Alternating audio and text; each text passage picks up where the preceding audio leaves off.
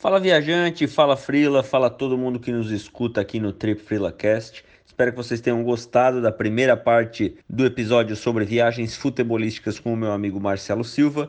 E agora estamos aqui para a segunda parte com muito mais histórias. Sem mais delongas, roda a vinheta que o papo vai continuar.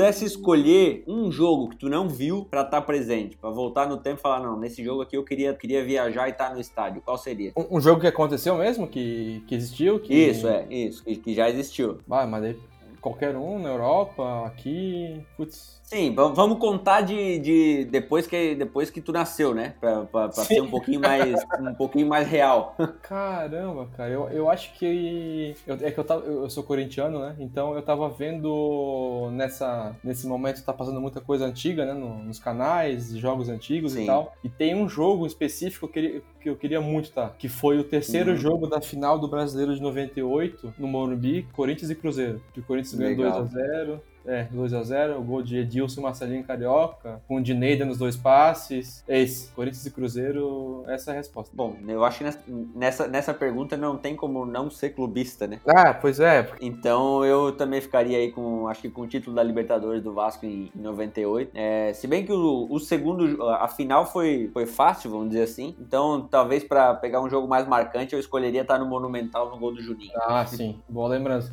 Mas esse negócio de, de eu perguntei de Europa, né? Se podia ser na Europa e tal. Uhum. Tem um jogo que eu perdi, uh, meio que sem querer, mas também por querer, e que muita gente tira sarro de mim até hoje. Que foi a, a histórica final, bizarra final da Libertadores no Bernabéu, Boca River, que eu, eu morava em Madrid, né? Na Grande Madrid, então pra ir, sair de casa uhum. pra ir pro estádio era meia hora assim, de metrô, então era tranquilo, morava perto. Só que deu aquele rolo de vai confirmar o jogo lá ou não e tal, e tava demorando muito a, a, a abrir a, os ingressos para vender no site da Comembol, né? E muitos amigos brasileiros lá que estavam querendo ver o jogo também, estavam tentando, não estavam conseguindo, muito caro, muito isso, não sei o quê. Teve amigo meu que conseguiu por 40 euros, assim, na sorte de entrar no site e, e dar Sim. aquela sorte monumental de conseguir o ingresso. Teve gente que pagou 100 euros. Nesse meio tempo de esperar ingresso ou não, eu já tinha marcado uma viagem para Portugal. E, e, perdi. Perdi o jogo, eu tinha chance de ver o jogo, seja conseguindo com, com um cambista ou não, porque foi um jogo, por mais bizarro que fosse, e por mais que eu não concordasse em selar o jogo. Histórico, pô, né, cara? Foi um histórico. jogo histórico. Teve, tem até hoje, tem, tem documentário, tem matérias especiais. Enfim, mas eu, no final, eu escolhi, ah, não, eu vou, não vou perder essa viagem para Portugal, me divertir lá e, e, passou. Sim, sim. Mas, enfim, fica, fica, na, fica na memória afetiva. É, só, já que a gente tá falando sobre, sobre Boca e, Boca e River, acho que vale dizer também que tem muito estádio aqui na América do Sul que é bacana de conhecer. Ah, né? Demais. É, tanto a Bomboneira, que tem um museu lá que é sensacional, quanto uhum. o Monumental de Nunes e o Estádio Centenário em Montevideo, né? Também uhum. tem, tem um museu muito bacana. Então, assim, às vezes a gente quer fazer uma viagem futebolística e pensa logo Europa. É, é verdade. E às vezes aqui do lado, bom, não tão do lado, mas muito é. mais fácil, né? É, tem essa questão logística, né? De lá, estando lá na Europa, dá para ir para vários cantos. Isso é muita verdade. Isso é muito, muito, muito vantajoso de pegar um trem um ônibus e tá da Bélgica vai para, enfim, vai para onde quiser. E mas aqui também eu acho que a gente valoriza muito pouco. Eu mesmo eu me incluo nisso. Eu nunca vi jogo na em outro país, só no Brasil mesmo. Visitei estádios, é, museu como do, da Bomboneira, mas eu me, me culpo até hoje e não, não quero deixar mais para trás para pegar jogo no Chile, no Uruguai, na Argentina que seja também. Né? Sim, cara, vou te dizer que na Argentina para ver jogo do Boca e do River também é bem complicado conseguir. Pois é, né? É muito difícil. Eu não consegui. Eu vi jogo no Chile, mas também assim, eu fui ver Audax italiano e palestino.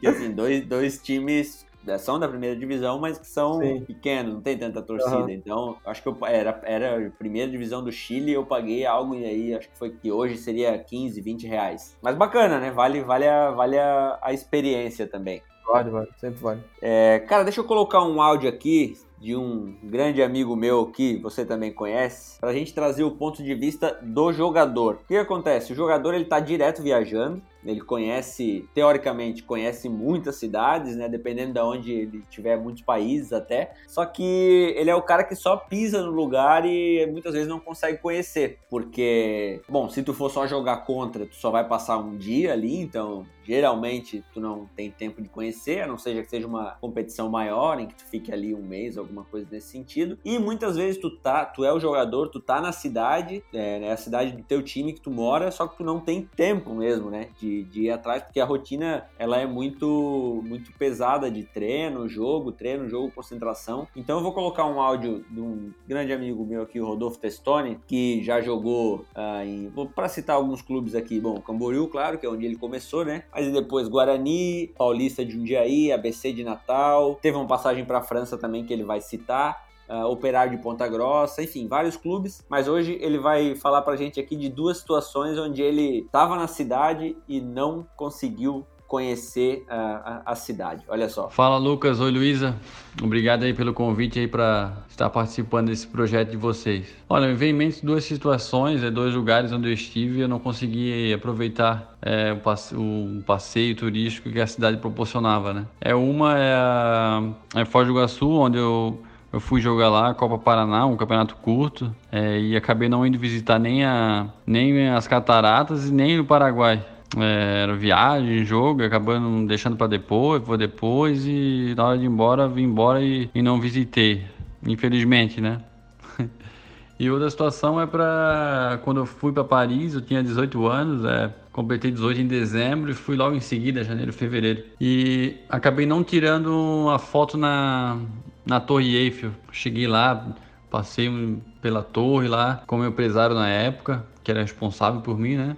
Naquela época era só a máquina digital, eu não tinha. O meu celular não era não, tão acessível, tão fácil para foto, né, para tirar foto. Aí eu tive lá, passei tudo, mas não consegui tirar essa foto, né? Essa foto tão tão tradicional de quem visita Paris. Eu morava, fui, o clube era no interior, era era uma, duas horas para dentro, né? E, e é isso. Eu tive em Paris e não consegui tirar uma foto na, na torre, até por, por eu ser, tinha um pouco de vergonha de pedir, eu tinha acabado de chegar, mas é isso. É, tive em Paris e não consegui tirar foto na, na torre. E olha, as fotos que eu tenho, dá de contar nos dedos as fotos que eu tenho nessa minha viagem para lá. Né? Mas é isso, né? São ossos do ofício.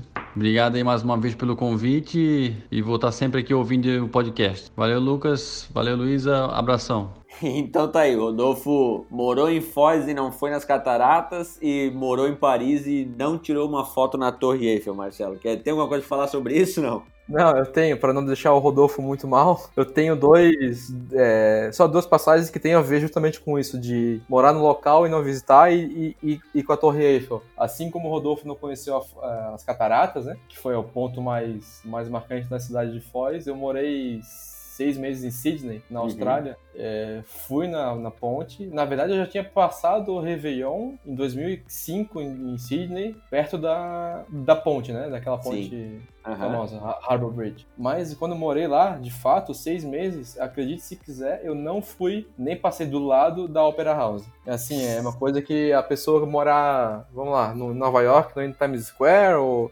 Sim. Morar no Rio, no, no, no Cristo, é, enfim, sim. morar, morar, que eu digo, né? Não um final de semana. Eu fiquei seis meses lá e eu não, e eu não fui na Opera House. Então eu entendo um pouco o Rodolfo, que também eu tive uma passagem meteórica por Paris, também para ver um jogo, né? Foi, eu consegui ver um jogo do PSG lá no, no Parque dos Príncipes. E eu, eu passei longe da Torre Eiffel, porque eu tava caminho do jogo, pro metrô, pra ver o jogo. Só que era questão de honra, né? Assim, não é um, uma cidade que eu, que eu considere, na minha cabeça, né? Uma baita de uma cidade, Sim. dos meus gostos, mas já que eu tô lá, eu vou querer ver a Torre Eiffel. Então a única foto que eu tenho da Torre Eiffel é meio tremida, à noite com a Torre Eiffel iluminada, só que, enfim, não é aquela coisa que dá pra ver a Torre Eiffel e também não tô perto. Então, eu tava do outro lado da avenida, enfim, uma coisa assim de. Mas já, é, já é, mais. Já é mais do que. Já é mais do que o Rodolfo. já é um pouquinho mais. Eu queria deixar ele. Eu, eu queria deixar ele né, não muito pior e acho que acabei estragando. É, bom, já, já que tu falou de Sydney aí, vamos, vamos viajar lá pro outro lado do mundo então, porque tu morou um tempo, como tu falou, na Austrália e também viu, viu alguns jogos lá, acompanhando de perto a, a A-League, né? Uh, o que que, tu, que que tu diz assim para alguém que vai pra Austrália? Porque, é, vamos ser sinceros, ninguém vai sair do Brasil pra Austrália só para ver um jogo do campeonato australiano, né? Mas é o, que que a gente, o que que a gente pode dizer para alguém que vai pra Austrália por qualquer motivo, é, para visitar, para passear, enfim, e gosta de futebol, vale a pena ver um, é, e ver um jogo da A-League lá? É fácil conseguir ingresso? Como é que funciona?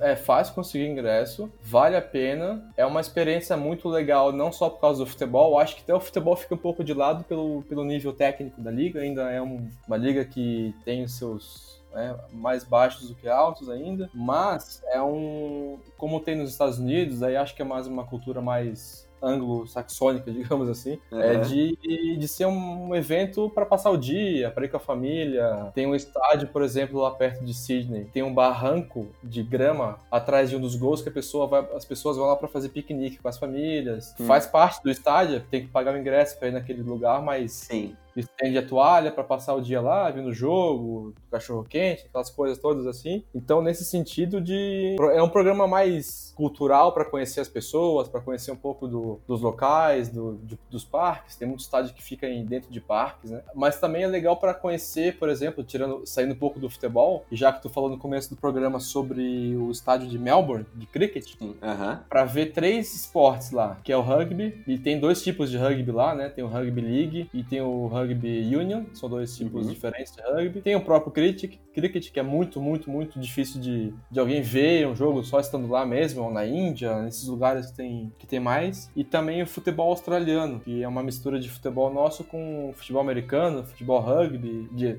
o rugby. Então, uhum. eu acho que quem vai para a Austrália não, não vai ter só o futebol para ver, até porque lá é o terceiro, quarto esporte, né? Sim. Tem esses três na frente, inclusive o cricket, né? E além, claro, do, do surf, tem as praias, que, enfim, acho que tem pessoal que vai para lá, pra Austrália, vai muito por causa do, das praias, né? Não sendo surfista ou não, mas as praias chamam atenção lá. E o que eu sei, a maioria vai para lá para passar no mínimo duas semanas. Porque, Sim, como a gente é... falou, é, não compensa muito, né? Bom, já que estamos lá do outro lado do mundo, eu vou puxar agora a participação aqui de um outro parceiro meu, chamado Rodrigo Ciantar. A formação dele, assim como a nossa, Marcelo, também é no jornalismo mas ele, assim como você, também já não está mais uh, atuando diretamente no jornalismo. O Rodrigo trabalhou por muito tempo no Lance, né? O famoso jornal no Rio de Janeiro, ele trabalhava. E hoje ele trabalha é, como agente de atletas na empresa de um agente bem conhecido que é o Márcio Bittencourt. Como eles têm muitos clientes, né, jogadores que estão atuando lá do outro lado do mundo, lá na Ásia, tem bastante na Europa, mas tem bastante na Ásia também, eu pedi para ele me mandar um áudio falando sobre é, a, organização dos jogos lá na Ásia, o comportamento da torcida, como que é a comida lá, né? E alguma história curiosa que ele tem aí de, de estádios uh, da Ásia, dos jogos que ele foi ver lá. Uh, vamos colocar o áudio do Rodrigo aqui, depois a gente comenta. Boa noite, aqui é o Rodrigo Ciantar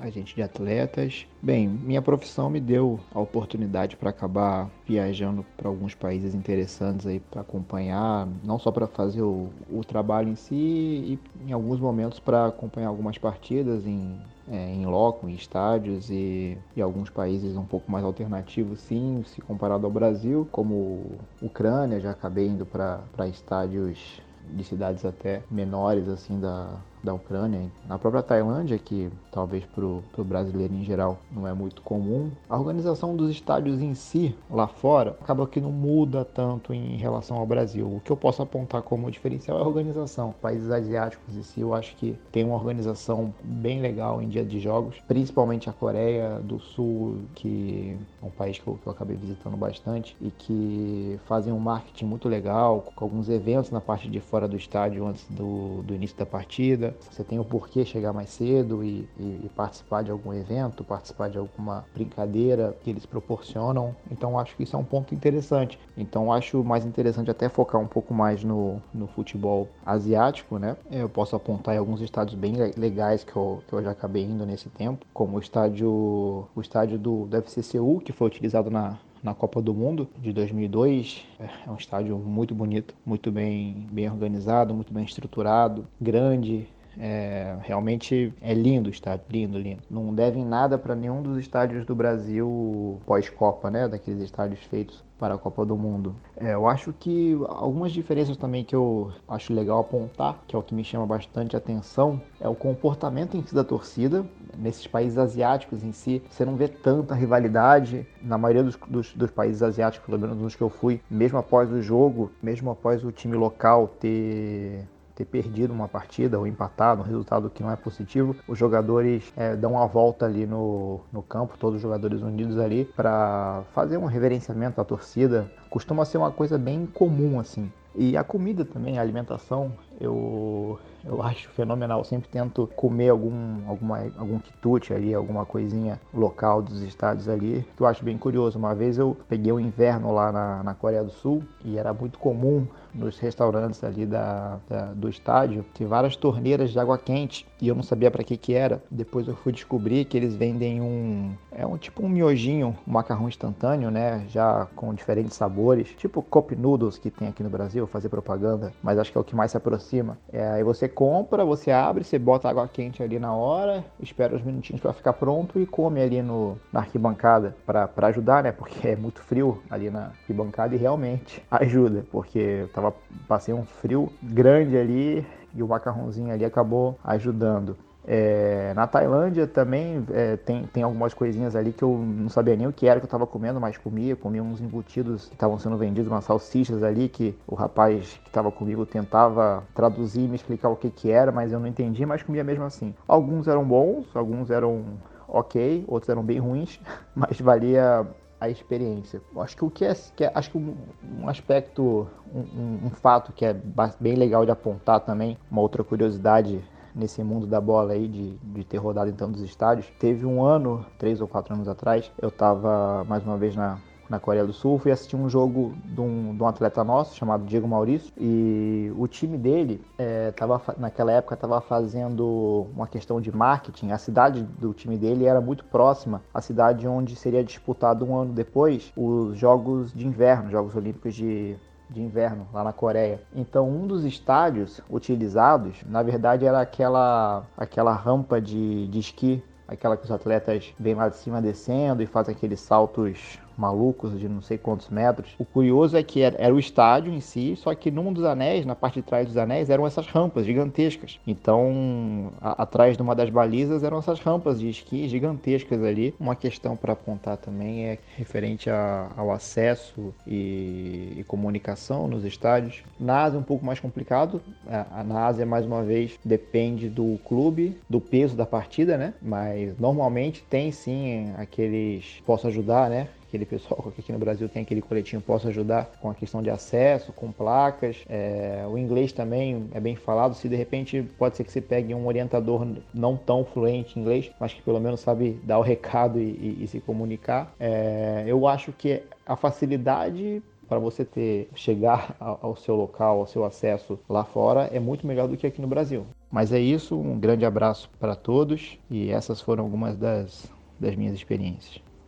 Então tá aí a participação do, do Rodrigo Santar, muito obrigado, né? Agradeço a participação. E tá aí, se você for viajar para a Ásia, para algum desses países que ele mencionou, ou também para outros, já sabe um pouquinho mais de como funciona o futebol e a organização dos jogos lá. Alguma coisa para comentar sobre isso, Marcelo? Não, eu achei também, e também não foi combinado, né? Muita coisa bate aqui nesse programa, mas ele comentou sobre o FC Seul, né? Que ele tem um jogador lá. Uhum. É, um tio meu, que foi casado durante muito tempo com a minha tia. Jogou no Seul, em, em Seul. Nossa! É, é, é, perto ali de Seul, enfim. E eu lembro, acho que tem até hoje a camiseta que eles compraram para mim. Foi em 98, 97, 98. Faz tempo. Não, faz tempo que eles têm a, eles, eles trouxeram uma camiseta para mim com a, com a logo da campanha da Copa 2002. Nossa! Quando o Japão e Coreia ainda pleiteavam, né? Sim. Seja a Copa, que seria a primeira de dois países,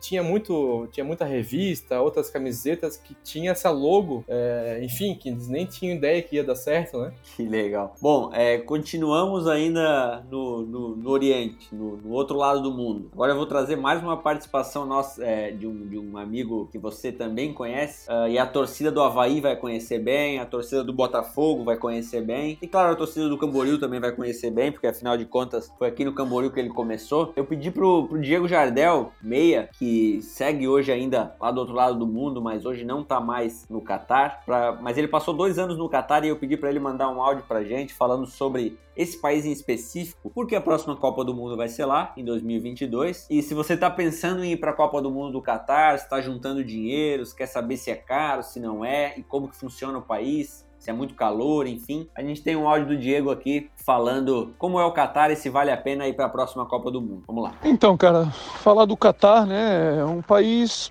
que, que já vem se preparando aí pelo menos uns quatro anos para essa Copa do Mundo. E eu passei dois anos lá, né? Vi, vi, vi muito de perto toda essa, essa evolução, toda essa transformação que o país está tendo. É um país pequeno, né? Teoricamente pequeno, tem aproximadamente, acho que uns 2 milhões, 2 milhões e meio de habitantes sendo que disso apenas 500 mil são, são catares, né? E como eu falei, há quatro anos atrás, mais ou menos, começaram a, ter essa transformação, a se planejar, a se organizar para fazer uma Copa do Mundo marcante. Cara, muitos estádios já estão praticamente já prontos. A gente está falando aí de pelo menos dois anos ainda antes da Copa do Mundo e eu digo que 80, 90% dos estádios já estão praticamente prontos. Só que tem um porém. O período que se joga né, a Copa do Mundo é o período que é que, que pegam o, o, o, calor mais forte no, no, Oriente Médio, né? No Catar. E é impossível, eu posso falar com propriedade, que é impossível ter alguma partida de futebol no mês de junho, julho, enfim. É impossível, praticamente impossível. As temperaturas chegam a bater num 50 graus assim de manhã à noite. A temperatura baixa, mas mesmo assim ainda continua muito quente, então é 40 graus, com uma sensação térmica absurda absurda, uma umidade muito grande, então tu tu, tu soa, tu transpira demais, então é muito complicado. Só que tem um porém, né? A gente está falando de um país rico, super desenvolvido, que já se preparou para isso, né? Eles estão fazendo todos os estádios com ar-condicionado. É outro nível, cara. Eu tive a honra de conhecer alguns estádios ainda quando estava no Catar, que já estavam prontos, que foram inaugurados, então eu posso falar com propriedade que estádios são lindos, lindos, de última geração, com uma acessibilidade para chegar ao estádio também muito fácil. Como eu falei, o país é um país pequeno, então teoricamente se, se baseia só em uma cidade, que é a capital Doha, então tudo gira ali e vai ser uma Copa onde que tu vai poder assistir, tipo, como dois, três jogos, enfim, eu não sei quantos jogos tem, né? em um dia na, na, Copa do Mundo, mas tu vai poder ter essa oportunidade de poder assistir vários jogos num dia só. Eles lá, os, os, praticamente os seis estádios que eles estavam construindo, não tenho certeza se eram seis, sete, enfim, mas mais ou menos isso. Mas é, tu vai ter a oportunidade, por exemplo, de sair de um jogo às 10 da manhã e duas da tarde tu já tá no outro estádio tranquilo, porque de um estádio para outro tu vai levar no máximo 30 minutos. E isso eu tô falando de carro, vai ter a, a, oportunidade de ir de metrô também, que te leva, te deixa na porta do estádio. Outra coisa, também vai ter a beleza de ser primeira vez um, um país árabe, né? Tem um, um clima diferente, né? Um país, país praticamente deserto, então vai ser legal. Além do mais da cultura, enfim, do, do, do costume dos, árabes, né? Talvez muitas pessoas não conheçam. É muito legal, muito interessante. No começo tu pode até achar um pouco diferente, mas é muito legal, vale a pena conhecer a comida árabe, as suas, suas crenças, né? Suas, que eles têm de fazer a oração cinco vezes ao dia. Então é, é basicamente isso, né? É um, é um, é um país que recebe muito muito bem o seu, o seu turista e com certeza não vai ser agora diferente por causa dessa Copa do Mundo. Trata muito bem as pessoas. O país todo fala, fala inglês, então facilita também para o turista que chega lá e não sabe falar árabe, a própria língua. E eles têm, eles têm, eles têm trabalhado todo nessa área de rede de hotéis. Já tem vários hotéis, né, luxuosos. Então estão fazendo ainda mais. Mas sem dúvidas nenhuma vai ser uma, uma Copa do Mundo que vai revolucionar sem dúvida nenhuma vai ser, vai ser muito bacana ver essa Copa do Mundo. Né? um país que, que eu tenho um carinho enorme por tudo que vivi lá e, e deixei grandes amigos. Conheço todos os jogadores da seleção, todos. Alguns jogaram comigo, outros uh, de fazer amizade, de estar junto, conversar. Né, de se enfrentar, se enfrentar muitas vezes também. E é muito bacana, cara, muito bacana. Vale a pena é, muito assim conhecer. Se tiver oportunidade de, de, de, de ir para lá mesmo, para ver essa Copa do Mundo, porque vai ficar marcado na história. Então tá aí o Diego Jardel, é, fez um resumão pra gente do Qatar. Obrigado, Diego. Valeu demais. E duas coisas para pontuar aqui só do, do, depoimento do Diego: é que ele falou que em junho e julho é impossível jogar futebol porque é muito calor. Tanto é impossível que, mesmo os estádios sendo climatizados, a próxima Copa vai ser em novembro, né? Então vai quebrar uma tradição aí da FIFA de muitos anos. Por conta do clima, a Copa do Qatar vai ser em novembro e não entre junho e julho. E uma parte que eu precisei cortar do áudio do Diego, mas que é, é é muito interessante e eu não poderia deixar de citar aqui é que ele diz que a seleção do Qatar está se preparando muito bem também. Ele citou, por exemplo, que algum tempo atrás eles nunca tinham sequer ganho um jogo na Copa da Ásia e depois que eles começaram a se preparar para essa Copa do Mundo, e isso já tem muitos anos, eles que já tem aí quase 10 anos que o time vem se preparando, eles já inclusive foram campeões da Copa da Ásia, né? Então, só pra gente ter em mente aqui que a seleção do Qatar não vai ser uma anfitriã saco de pancada. Marcelo, sobre, sobre o Qatar e o nosso amigo Diego Jardel. Alguma coisa a comentar? O Diego, entrevistei ele algumas vezes, né? Quando eu trabalhava no, lá no Globoesporte.com, na época ele estava no Havaí, muito bem, né? Ídolo, ídolo no Havaí. É, gente boa fez, demais. Fez o, gol, fez o, gol, do acesso do Havaí, né? Em 2016. Exatamente. E fazia golaço, hein? Esse fazia golaço no Havaí no Botafogo também. E foi um dos caras que, que eu conheci no futebol é, como jornalista, né? Como repórter. Mais gente boa que, que eu conheci, fácil, longe, longe, longe de gente boa. Cara muito, com uma, com uma abertura muito grande. Então um abraço abraço pro, pro Diego. Sobre Catar, eu nesse, nesse período que eu fiquei na Espanha, eu fiz um curso lá de futebol. Então o pessoal comenta muito sobre o Catar porque o Catar contratou espanhóis para criar a metodologia de futebol que o Catar tem hoje, treinadores de base, treinadores da, da seleção principal. A gente sabe que o Xavi também foi levado para lá com esse intuito, né, de fomentar o futebol lá no Catar ainda mais. É técnico do Al Sadd, né, do Catar ainda. Sim. E foi muito, foi muito rápido essa, esse casamento da Espanha com o Catar, tanto que, como você falou, o Diego também, eles foram campeões lá da, da Copa da Ásia já, né? É, Marcelo, vamos se encaminhando aqui pro, pro final, infelizmente, né? Porque se, se deixar, a gente fica a noite toda aqui falando de, de futebol e de estádio, enfim. Mas a gente tem dois quadros aqui que se repetem em, todas, em todos os episódios. Por enquanto são só três episódios, mas que vão se repetir. e o primeiro deles é, é a dica cultural. É, a gente sempre traz todos os participantes do, do podcast, do episódio, trazem uma dica cultural, que pode ser um livro, livro, filme, série, uh, podcast, música, enfim, uh, qualquer produto cultural que tenha a ver ou não com o tema do podcast. Eu, eu vou começar aqui, depois eu passo a, a palavra para você. Particularmente, o meu produto hoje ele tem a ver com o tema uh, e é um livro que eu li faz, faz muito tempo já, não é tão novo assim, e que muita gente já deve ter lido porque é muito popular aqui no Brasil, até pela, pela pessoa, né, que dá nome ao livro, que é o Fala Galvão. Conta, o Galvão Bueno nesse livro conta muito muitas histórias, obviamente muitas de futebol, né, da Copa de 94, enfim, desde o começo da trajetória dele, mas o que eu destaco desse livro é a relação dele com o Ayrton Senna, né, que eles eram muito próximos, o Galvão fala em várias entrevistas que o Senna, que era 10 anos mais novo, é, era como se fosse um irmão mais novo para ele, e assim, enfim, Galvão, muita gente tema e diz que não gosta, diz que ele é chato Sim. e tal, mas não tem como não tem como negar que ele é um ícone, né, do nosso esporte, da nossa comunicação e que ele é diferente sabe como fazer a gente sentir a emoção através da, da telinha. Então fica aí minha dica, o livro Fala Galvão, onde o Galvão Bueno conta toda a trajetória dele e várias passagens super interessantes aí no mundo do esporte. Tua dica, Marcelo? Então, eu tenho dois livros. Um tem a ver com 100% com, com o programa, que se chama 11 Cidades, que é da editora Grande Área, do espanhol Axel Torres. O Axel Torres é um jornalista espanhol muito conceituado na Espanha é, que lançou esse livro chamado 11 Cidades de, enfim, histórias que mescla as coberturas que ele fez de futebol, né, de jogos, de campeonatos de futebol pela Europa, é, pelo mundo, ele tem até, ele cita até uma passagem pelo Paraguai, mas a maioria pelo, pela Europa. É, então uhum. é isso. isso é um, até legal que a grande área agora está fazendo uma, uma promoção, né? Eles estão nessa, nessa pandemia, estão também passando por uns perrengues e eles lançaram uma promoção lá de vários livros da editora deles. Então, quem quiser aproveitar, aproveita agora. 11 cidades. E outro chegou para mim ontem, anteontem, essa semana. É, enfim, o podcast é temporal, mas Vamos, acabou de chegar, então eu quero falar sobre ele, que é do Flávio Gomes. O Flávio Gomes, que hoje está na Fox Sports, né? É jornalista. Certo. Uhum. principalmente de Fórmula 1, chamado O Boto do Reno. Também são histórias, relatos deles cobrindo a Fórmula 1 durante 10 anos. Ele tem mais de 200 grandes prêmios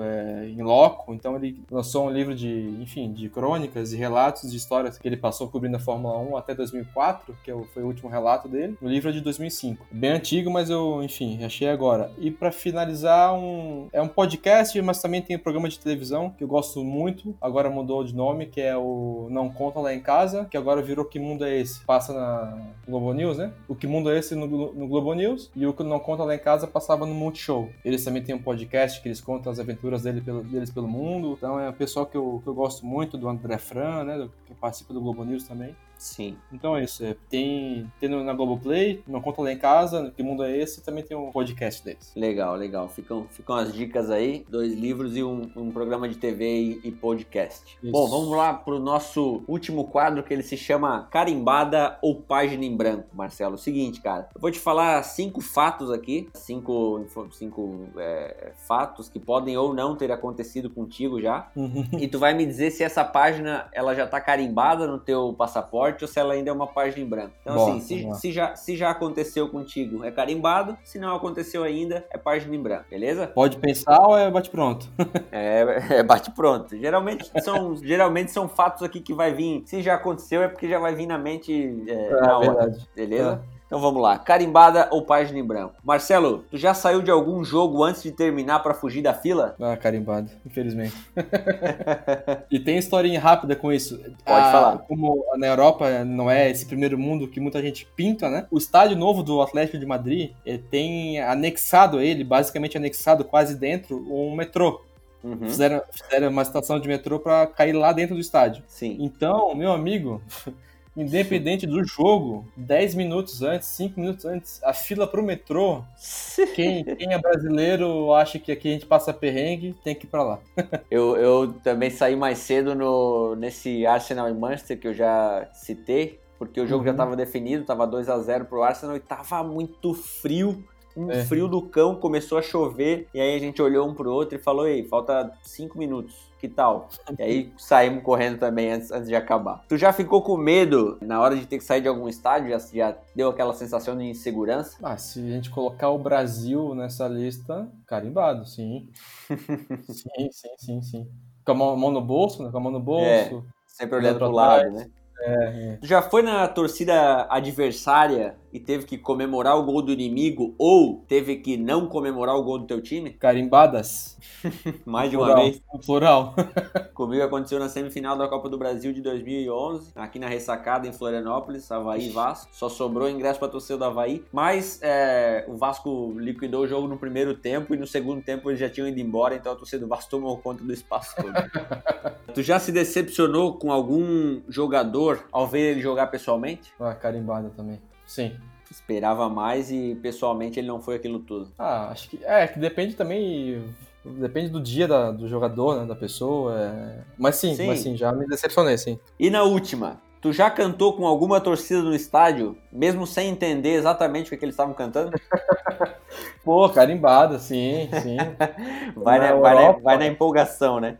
Eu fui na. Eu fui na Polônia em junho do ano passado uhum. para ver vários jogos do Mundial Sub-20. Ah, então, como a Polônia, como, enfim, eram todos jogos na Polônia, e muitos poloneses iam, lotavam o estádio mesmo em não jogos da Polônia, eles Sim. cantavam alguma coisa em polonês que eu não fazia a mínima ideia. Só Mas que era um, era um ritmozinho legal, então eu fui junto também. Legal, Marcelo, obrigado, cara, valeu, foi, foi bacana demais, o papo rendeu aqui, a gente já tá com mais de uma hora de, de gravação. É, deixa teu recado final aí, faz teu, faz teu jabá, que eu sei que tu também tá com a tua coleção de camisas aí bombando. E, Isso. enfim, a palavra é tua.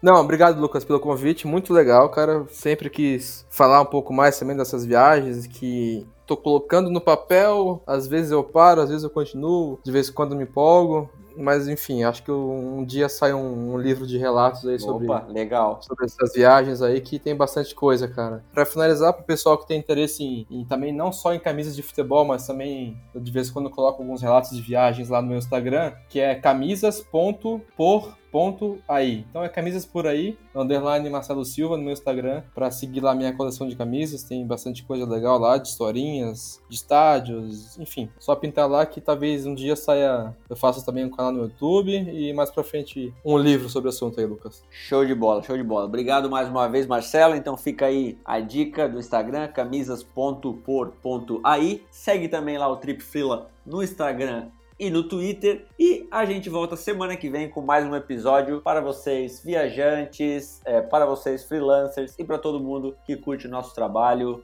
Tchau!